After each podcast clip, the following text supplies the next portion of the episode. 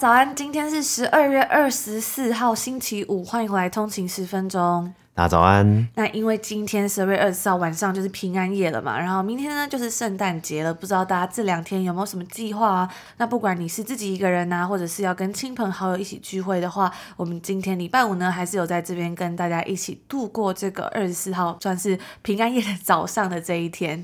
那说到圣诞节，我们在这里呢也有一个惊喜的圣诞礼物要送给大家。有追踪我们 IG on 的一个底线 Way to Work 的通勤族，之前应该有看到我们发了一部个限时动态，就是我们非常的荣幸，感谢幸福文化出版的邀约，啊我们首度的专业推荐这本书《金融教授教你从财报三表找出会赚钱的公司》这本书啊。那我们这次呢也要送出这个圣诞节礼物给所有的通勤族，我们要送出五本作为给大家今年的圣诞节礼物。那不管你是有订阅，或者是没有订阅的通勤族呢，都可以到我们的 Instagram IG 账号 on 的一个底线 Way to Work 上面参加抽奖。抽奖的方式啊，非常的简单，大家只要上去看看就可以知道了。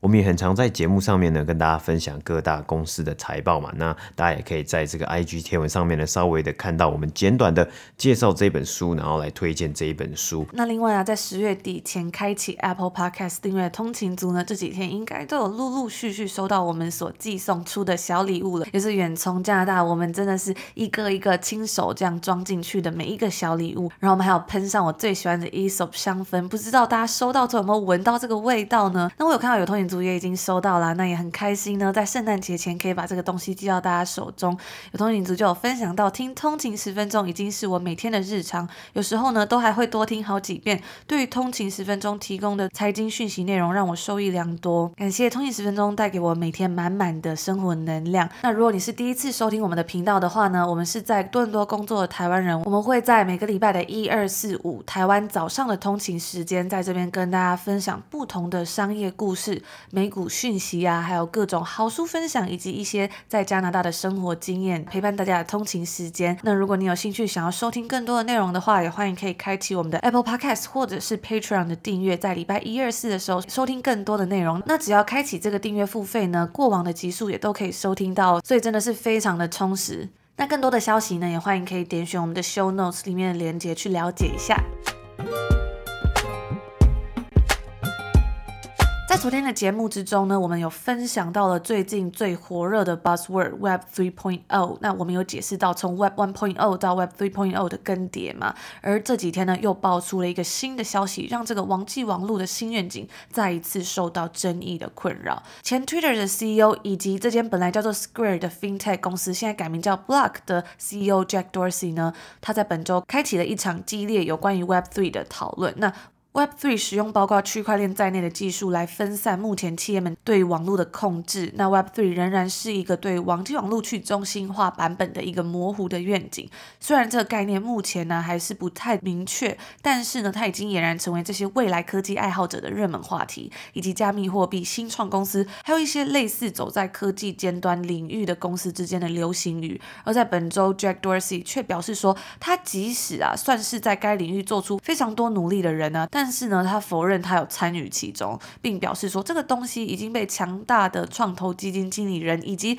支持他们的那些企业合伙人给玩烂了。那这也引起创投投资人以及 Web3 的支持者的反对。他在北美时间周一晚上，Jack Dorsey 就发了一则推文，写到说：“你不拥有 Web3，拥有它的人呢、啊、是那些创投的人跟一些有限公司。那 Web3 呢，最终只会是一个带有不同标签的中央集权实体。最好要先了解你现在在做的是什么事情。”那我们昨天有分享到嘛，对于 Web3 的支持者，他们是认为说 Web3 将会迎来一个全新的网络时代，每个人呢对于自己的个人资料还有使用经验能够有更高的掌控度，而对科技巨头或者是公司的权利啊，则会相对减少许多。那正如那些科技先锋所看到的，Web3 呢并不会被少数几间的科技巨头主导，而是会提供一个更平等的数位基础设施。那它也不太容易受到政府的控制。支持者就表示说啊，区块链还有有相关技术，可以用于许多不同的地方，从开创新的商业模式到建立不一样的社群平台，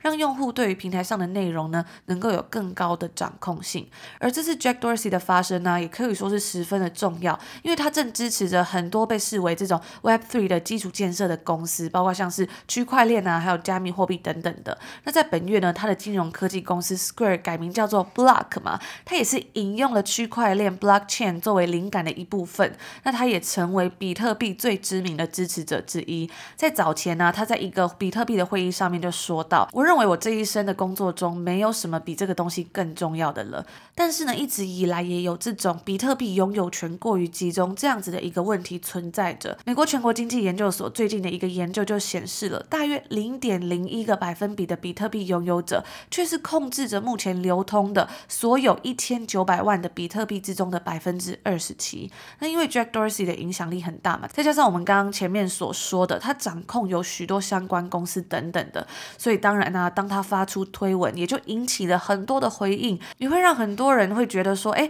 连他都这么说了，那事实应该就是这样了吧？所以呢，也因此一些创投的人就出来说话了，一直是加密货币新创公司以及 Web3 的创投的主要支持者，一家自称为 A16Z 的矽谷知名创投公司，Andreessen Horowitz 就立即回应说，在 Web3 之中啊，所有的程式代码、数据还有拥有权呢，都是公开的，你们应该要自己去看看，然后再决定要下什么样的结论。那创投公司以及 A16Z 其实拥有的非常少。早期比特币的倡导者以及一个加密货币平台的创办人 Eric Voorhees 也跟着回击，表示说啊，你说你并没有拥有 Web3，因为主要都是创投的人所掌控着，就像你说你并没有办法控制你的比特币，因为呢，他们都正被创投控制着，是一样的道理。然后他在后来的推文啊，还夹着表示说他一直都是 Jack Dorsey 的粉丝，哇，这真的是有一种雾里看花的感觉了呢。那其他的科技业高层呢，则是以不同程度的严肃态度来参与了这场辩论，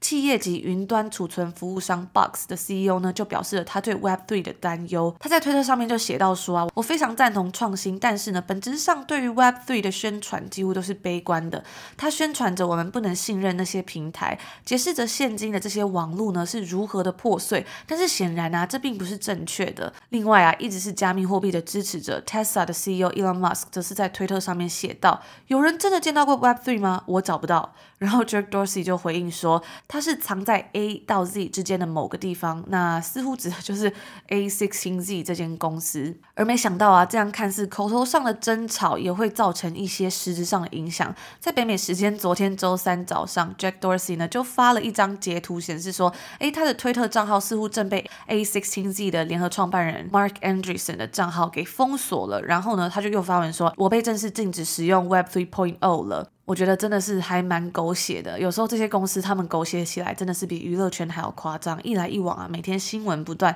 真的是常常都会看到很多的头条新闻。不过回到这个 Web 3.0来说啊，其实本质上它的用意确实是好的，毕竟在 Web 2.0之中呢，科技巨头对于各大平台的掌控、反对声量是一直存在着的。如果真的有一个这样的地方，使用者能够成为在 Web 3之中的主人翁，掌控自己的数据，平台所创造的价值是可以分享给更多人。而非科技巨头的话，那将会是一个什么样的世界呢？那说到科技巨头啊，其实今天呢也有一则新闻是有关于社群平台 Instagram 的。根据知情人士表示啊，Instagram 现在已经拥有超过二十亿的全球活跃用户了。因为立法者们担忧该平台上面的内容呢是会令人上瘾的。在上周，该平台的 CEO 首次被国会传唤。那这是 Instagram 在他们动荡的一年之中啊最新的一个事件。该 CEO 在这次的听证会上被质疑的议题啊，是有关于网络上的儿童保护，而也因为这个议题，在这几个月，Instagram 的形象重挫。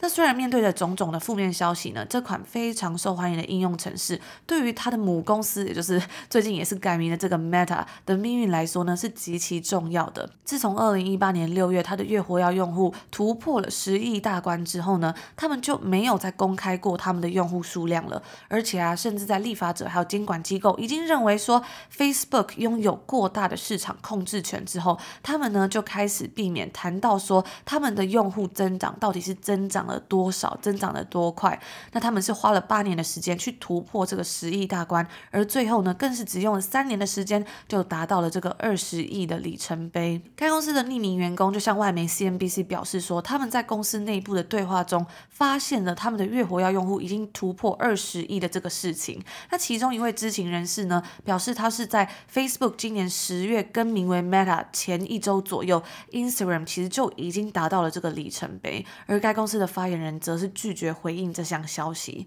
那 Instagram 呢，是在二零一零年的时候正式推出，所以到现在大概也是十二年多左右。在两年之后呢，该公司被 Facebook 以十亿美金的价格收购。作为脸书 CEO Mark Zuckerberg 努力想要从电脑网络转移到手机设备的重心之一。那分析师就表示说啊，这其实是一个非常显著的用户复合年增长率。考虑到抖音国际版 TikTok 带来的激烈竞争，扩展到二十亿用户的速度其实极为重要。TikTok 它是透过让用户轻松创建还有分享有趣的短影片而大受欢迎嘛，所以这样子的增长呢，也让大家知道说，诶，虽然面临到 TikTok 的竞争，但是 Instagram 仍然是十分受欢迎的。那根据 Forrester 上个月所发布的一项调查结果显示，美国今年十二岁至十七岁的青少年之中呢，有百分之六十三的人是每周使用 TikTok 的，而 Instagram 则只有百分之五十七。那另外呢，根据 Sensor Tower 的数据，则是显示说，就下载量而言呢，TikTok 今年在全球苹果还有 Google 设备上面的安装量呢，是达到了五点九六一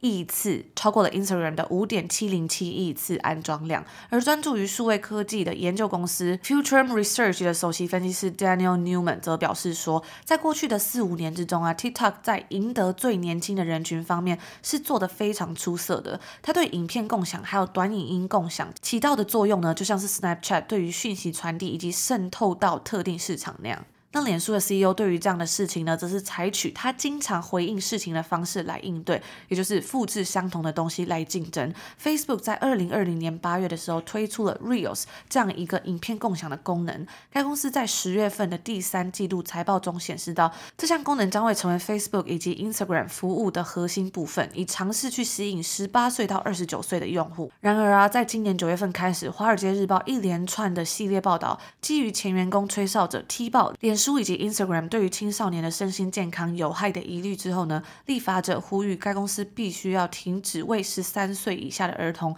开发 Instagram 的产品。而该公司呢，则是表示说他们会暂停该项目，不过呢，不会承诺说要将其关闭。那在此之后啊，国会对其社交媒体对青少年的影响召开了多次的听证会，包括我们刚刚先前所提到的这一次嘛。那民主党的参议员就提到说，我相信自我监管与自我约束的时代呢，是已经结束的。以上呢，就是今天有关于这一则，就是 Web Three 啊，还有这个 Jack Dorsey 以及各大科技巨头他们之间的一些还蛮狗血的事情，还有有关于 Instagram 他们最新的消息。那因为我自己是没有使用 TikTok 嘛，但是我有在使用 Instagram，所以我就觉得说他们推出这个 Reels 的功能呢，真的跟 TikTok 蛮相似的，就是它有一个很特别的地方是，因为通常我们在使用 Instagram 的时候，我们会追踪特定的人嘛，所以在我们的 Feed 上面呢，通常我们都只会看到我们追踪的人。那如果你想要去看一些不一样的东西，可能就要在探索那边。但是我自己觉得，它探索那边有一点点好像比较模糊一点，就是会让人觉得好像不是我真的很想要看到的东西。但是就我之前有发过 Reels 的经验啊，它感觉真的是很容易会突然爆掉，因为呢，它可能会传送到一些没有追踪你的人上面。比如说你在滑抖音或是你在滑 Reels 的时候，你看完一则影片，它会自动就播放下一则影片嘛。它通常还在播放这影片的时候，很多时候这些人都是你没有去追踪的，所以它就很容易可以触及到非常多人。那像我自己之前有在追踪的一。位他算是呃做菜的网红，那他就有经营像是 Instagram 啊，然后 TikTok 等等不同的平台，他有在写部落格。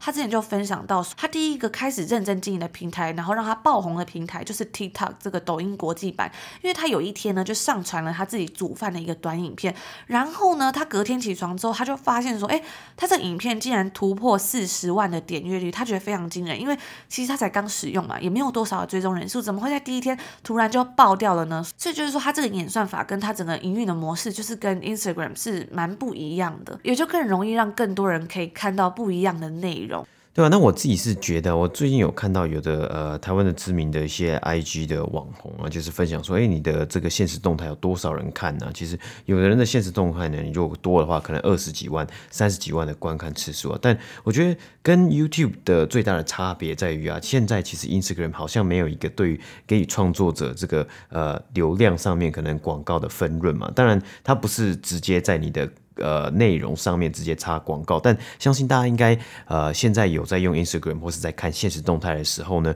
一定会发现呢，你通常你点了可能两三个好朋友，我记得之前的频率我自己算出来是，你点了三个现实动态之后呢，它就会插一个广告的现实动态给你。然后像是在发文的部分，好像是看了五则发文之后呢，就会有一个广告。我自己是这样了，我不知道他现在有没有改变。那我们自己的猜测啊，就是假设今天如果他的演算法可以去侦测出，假设如果这一则呃某一个网红发的这一则现实动态有二十万的观看次数，非常非常之之高呢，他搞不好会努力的想把这个东西推到每个人的 feed 上面。然后当大家点进去看完这个很好看的现实动态之后呢，下一则马上就是插一个广告。这样子，那这个时候呢，就会觉得，哎，那创作者是不是也应该像是 YouTube 一样，得到一些分润来，呃，去算是去鼓励他们，说作为一个，有时候是可能是作为一个奖励机制，就鼓励他们说，我去创作，然后有创作者可以得到的，呃，相关的分红啊以及分润，我觉得这是一个还蛮呃值得去讨论的一个议题吧。因为像是 Instagram 或是 Facebook 这样的运作模式来说啊，对于所谓的 Content Creator 这些内容创作者呢，他们就是没有办法像 YouTube 一样，就是透过过他们的流量来赚钱，可能他们还要去接业配啊，或是做各种不一样的商业模式来达到他们可以继续经营这个平台的方法嘛。但是呢，其实这些公司也是有透过他们的流量来发布广告嘛。那这就像我们，那这就回到我们刚刚讲 Web Three 这个，就是很多人呢可能会觉得，除了资料被这些公司掌控之外呢，好像所有的价值都是掌握在这些科技巨头上面，但是真正去创作这些东西的人却没有得到他们应该得到的一些报酬。那当然，因为所有的 content creator 在使用这些东西的时候是免费的嘛，但是在获取到广告获利的部分，当然也是可能像 YouTube 这样，就是有不一样的分润机制啊。当然也是，哎，可能某个人拿几 percent 啊，某个人拿几 percent 这样子的感觉，会不会这样子其实才是一个比较好的方式呢？我觉得还蛮适合可以来讨论一下的。嗯，对啊，而且我觉得我最近好像，其实 IG 的广告，其实我觉得。比较多篇就是它会吸引你去购买，像我们在看 YouTube 广告的时候，很多时候可能就是。他就是呃，有的哪一个公司，他可能想要宣传他的理理念呢，所以他可以透过影音的方式啊，加音乐的方式来呃宣传他们的 branding 嘛。但是 IG 的广告啊，像现实动态广告，或是呃在这个呃贴文就是就的广告的话呢，它现在都会插一个就是哎商品的连接嘛，所以你们每次划过去看到这商品，哇，好像很很有吸引你，就可以直接点那个连接，直接去看那个商品嘛。那这样子的方式，我觉得也是很好玩，就是大家可以去想，哎，有没这些社群媒媒体。啊，还有这些不同的网站，还有不同的广告，都希望来吸引大家的注意力啊。那大家可以自己去，还是要自己去去斟酌嘛。那自己去保持自己拥有的识读能力，然后去看自己想要的东西啊。今年二零二一年呢，可以说是加密货币的爆发年嘛，很多的讨论呢都围绕在这个区块链啊，还有加密货币，那有更多相关的运用啊，像是 NFT 啊也随之而来嘛。那加密货币交易所 Coinbase 的上市，在今年呢也引起了很多的话题度，那包括他们在上市的资料中啊，他们自己呢也花了许多的篇幅介绍加密货币，介绍比特币。并且在 Reddit 的论坛开启了直播问与答，讨论他们上市相关的议题，更希望去可以贴近一些散户投资人呢、啊。那也让华尔街以及各大公司呢，更是来纷纷的加入加密货币的讨论，以及思考如何运用在自己的公司商业模式之中啊。可能很多的科技公司啊，都在展望未来的时候啊，或是观望未来的时候，应该都会被问到这一题啊。诶，你今天加入 Crypto 的市场了吗？而除了 Coinbase 之外啊，其他的加密货币。交易所啊也正在如火如荼的展开他们庞大的行销计划，希望吸引更多的关注度，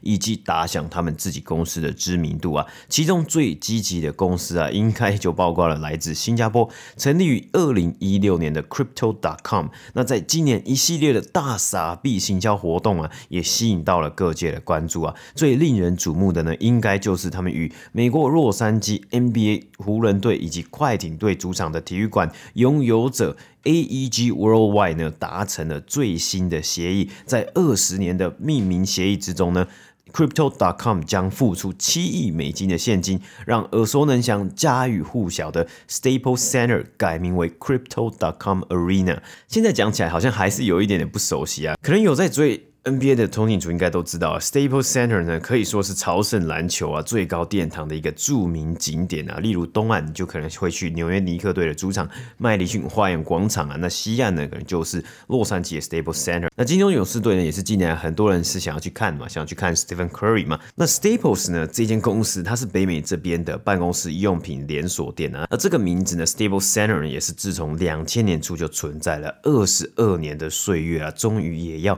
太久旧换新了，因此在北美时间今天周四的晚上，洛杉矶湖人队呢要在主场迎战圣安东尼奥马刺队，将会是该场馆呢作为 Staple Centers 的最后一站呢。那湖人队呢也会举办特别的仪式来做一个完美的谢幕。而谢幕之后呢，在本周六，也就是圣诞节的当天，圣诞大战之中，湖人队呢将在全新命名的主场 Crypto.com Arena 呢迎战。布鲁克林篮网队作为新名字的启用，因为圣诞节大家都放假嘛，很多人呢就是跟家人团聚之余呢，当天就会在家休息，所以这些体育赛事呢也都会安排比较精彩的对战组合，吸引球迷收看比赛。那 Crypto.com Arena 在这个时候呢，他们开启这个新的冠名主场呢，也希望可以一战成名，让 Crypto.com 呢开始第一炮就可以去打响他们的知名度啊。但是，但是呢，因为最近这个 Omicron 变种病毒实在是传染非常之快啊，那也有很多的之前早前的一些比赛 NBA 的比赛呢，因为有一些球员有接触到或是触发到一些呃 health protocol 的关系，无法出赛而导致比赛延期，所以也有。可能呢，周六的比赛有可能会取消，所以呢，也会这个新冠名主场的开幕赛呢，蒙上了一个加上了一层不确定性。那除了湖人队的主场之外，其实这个场馆呢，也常常被用来当做一些当红的歌手演唱会的地点呢，因为它大概呢，它的位置大概可以容纳两万人左右啊。那这个其实啊，我们看到二十年七亿美金的合约，其实也不是一个小数目啊。甚至也有从事相关体育法律的专业人士提到，这绝对是他看过最大的交易之一啊。那肯定也会带来重大的改变，让这些经营球队啊，或是经营场馆的这些公司呢，可以有一个稳定的来源。因为你签了二十亿、七亿美金，不知道他们是怎么样去协定说怎么样给钱，但一定也是在呃固定的时间内把这个七亿美金呃。支付完毕嘛，而另外一间加密货币交易所 FTX 呢，也与另外一支 NBA 球队的主场体育馆达成了一亿三千五百万美金的长期合约，那正是迈阿密热火队啊，那他们的主场呢即将改名为。FTX Arena，那该公司呢也重金的聘请 NFL 超级明星 Tom Brady 演出广告啊，整个广告的 campaign 呢是砸了大约两千万美金啊，折合台币六亿啊，非常非常之多啊。我们也看到 Tom Brady 呢近年来呢也是非常热衷的去接演了各大公司的广告，包括之前 Hertz Rent a Car 呢，他们要大量的买下，就是呃大量的跟特斯拉订购电动车的订单的时候呢。Hertz Rent Car 也重金的请到 Tom Brady 来参加他们这个哦，我们要新增我们的电动车队的这个 campaign。那 Crypto.com 呢，作为加密货币交易所呢，最主要的就是让消费者可以交易像是比特币啊、以太币啊等加密货币嘛，还有其他的呃不同的加密货币。那它同时呢，也有提供金融卡和信用卡。那在去年的时候呢，二零二零年呢，甚至一度造成风波啊，因为德国支付公司 Wirecard 破产。这个新闻呢，我们在去年的时候呢也有报过。当时因为 Wirecard 被爆出是有会计方面的问题啊，所以呢就是有一一些营收还有有一些钱是不见的。而 Wirecard 呢跟 Crypto.com 的合作关系呢，是他们来协助 Crypto.com 发行信用卡。所以当 Wirecard 申请破产之后呢，Crypto.com 只能暂时啊被迫停止这些 program，就信用卡还有他们金融卡的 program。因此啊，它的商业模式呢，包括了发行这些金融卡的手续费啊，以及交易加密货币的费用，还有提供贷款，消费者可以利用这些加密货币作为抵押来贷款呢、那其中 Crypto.com 当然也会从这些贷款之中收取利息。而目前呢，约有超过一千万名的使用者在他们的平台上面呢、啊。除了这些之外呢，Crypto.com 近年来啊，也做了一些在不同的市场提供一些免费的服务，像是报税服务等等的，来增加他们的触及，进而吸引消费者加入他们的平台。那在这里小补充一下一个小故事啊，Crypto.com 呢，他们的名字前身是叫做 Monaco。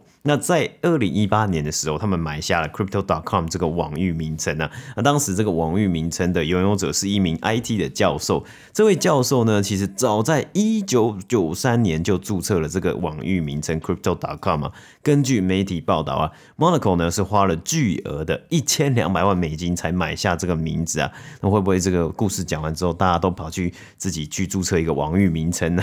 而不只是冠名体育场馆啊，Crypto.com 的行销计划也是非常的。凶猛啊！包括与 F1 赛车达成一亿美金的协议，成为首间加密货币的赞助商；与格斗赛事 UFC 呢达成了十年一亿七千五百万的协议；与巴黎圣日耳曼足球俱乐部啊 PSG 呢达成协议，成为该俱乐部的官方加密货币平台伙伴。除了这些全球注目的运动赛事之外啊，大家一定想到，哎，是不是还差几个就要完成满贯炮了？那就是美式足球的超级杯吧，更是广告还有行销的兵家必争之地啊！Crypto.com 呢，也确实即将在明年二月的美式足球超级杯参战了，要在这个赛事的转播广告之中登场啊！那 NBC Universal 呢，在明年二零二二年的超级杯转播之中啊，根据华尔街日报的报道，他们三十秒的广告报价呢是至少六百五十万美金啊！哦，非常是每分每秒都是值千金的。那今年。那二零二一年就是已经过去的这个超级杯举办过的超级杯呢，这个转播的广告报价呢是大约为五百五十万呢，所以一年就涨价了一百万呢，真的还蛮疯狂的。那这个价格真的是呃。天价算是真的算是一个天价了，所以啊，就是去看看，就是这些品牌他们觉得值不值得花这个钱去做这个行销的 promotion。我们在今年年初的节目啊，也有跟大家分享到超级杯的广告一些大评比嘛，有兴趣也可以回去听听看。而根据报道啊，除了 Crypto.com 之外呢，目前预定啊，明年的超级杯的广告呢，也有会投放广告的，包括了 Rakuten Rewards 啊，乐天的这个 Rewards，还有呢，像是线上博弈的网站 DraftKings。Avocados from Mexico 啊，和 Intuit 的 TurboTax 呢，这个这个算是一个报税的服务软体呢，也都会来下。这一次超级杯的广告就是明年二零二二年二月的广告。根据 Crypto.com 的 CMO 行销长表示啊，他们希望透过这些操作啊，诶，我们这里才忘了讲了，这个操作之中啊，还包括他们找来的演员迈特戴蒙来演出广告。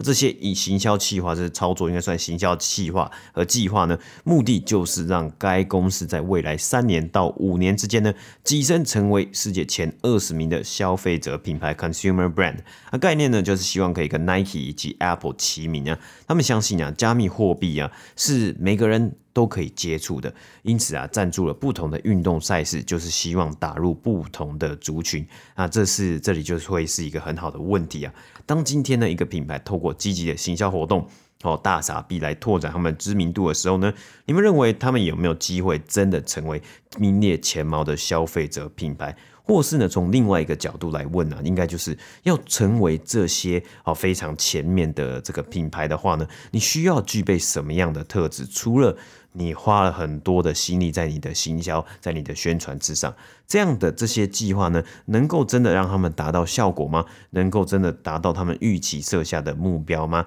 因此啊，我们就来看看冠名赞助的体育主场，当然也有短路的时候啊。刚讲到了。这个 Crypto. dot com Arena 的前身 Staples Center 呢，是呃经历了二十二年的岁月，叫做 Staples Centers 嘛，非常的长啊，真的时间我觉得也是蛮长的。那在两千年的时候呢，有一间公司叫做 Enron，它的名字呢，可能有些通勤族应该觉得不陌生啊。Enron 是一间在美国德州的呃能源公司啊，最知名的呢，就是它当时呢是非常的声势非常非常的旺啊，它当时与休斯顿呃太空人队呢，就是 MLB 的这个大联盟职棒球队呢，签下了一个三十年一亿美金的合约，就是冠名在他们的主场上面啊。所以那个体育场馆呢，在两千年的时候呢，就签下合约之后呢，签下协议之后呢，就改名叫做 Enron Field，哦，就是 Enron 球场，安龙球场啊。但是呢，好景不长，其实在两千年之后呢，两千年、两千零一年呢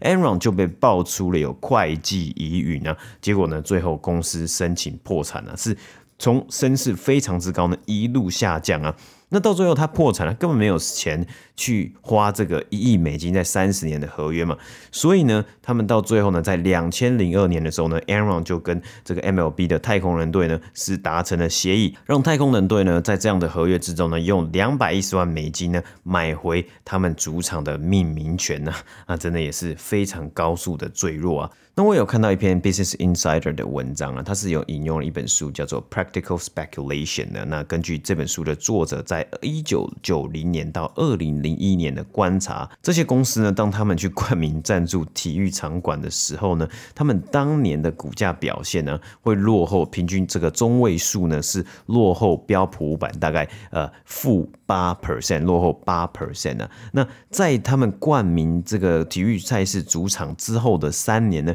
他们的股价表现呢，中位数呢是落后标普五百呢二十七 percent 呢，哇，那这看起来呢也有呃媒体戏称这个是叫做 Enron Curse 这个安龙魔咒啊，哦，你一冠名呢，你就有可能你的表现呢就会随之下降啊。但其实也不是每一间公司都这样嘛，这只是一个呃算是一个就是统计的数据啊，所以呢拿来这里跟 Crypto.com 比较了，只是因为呢其实我们也知道在现在加密货币啊，特别是最主要大家可能看比特币及以太币啊，比特币的价格呢是非常的波动非常的大嘛，所以也有的很多人会觉得它的稳定性不够。那稳定性不够的情况之下呢，就会联动的去来影响到这些加密货币交易所的表现嘛。像其实 Coinbase 在上市之后呢，它的股价呢很长都是因为比特币的这个涨幅起起伏伏呢，而造成他们的股价也有一些涨幅的状况。那接下来呢，当然我们也不能去预测未来会什么样，呃，会有什么样的情况，或是未来的表现会如何嘛。只不过呢，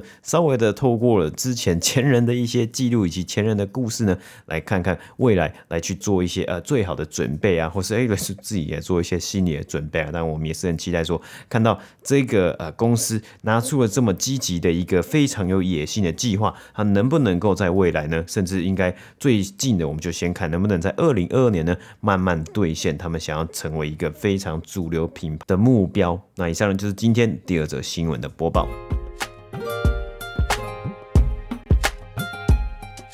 以上呢，就是我们今天所要跟大家分享的内容啦。我们现在 Apple Podcast 呢，还有两个礼拜的免费试听活动，所以如果有兴趣的通勤族也欢迎可以开启免费试听一下哦。那因为今天的晚上呢，就是平安夜，所以我们也在这边呢，先预祝大家圣诞节快乐。圣诞节快乐！然后也别忘了，可以到我们的 IG 账号一起参加这个抽书活动哦。IG 账号是 under 一个底线 way to work，应该呃上你 IG 打 under，然后一个底线，应该就会非常的好找。那我们就星期一见喽！星期一见，拜拜。拜拜。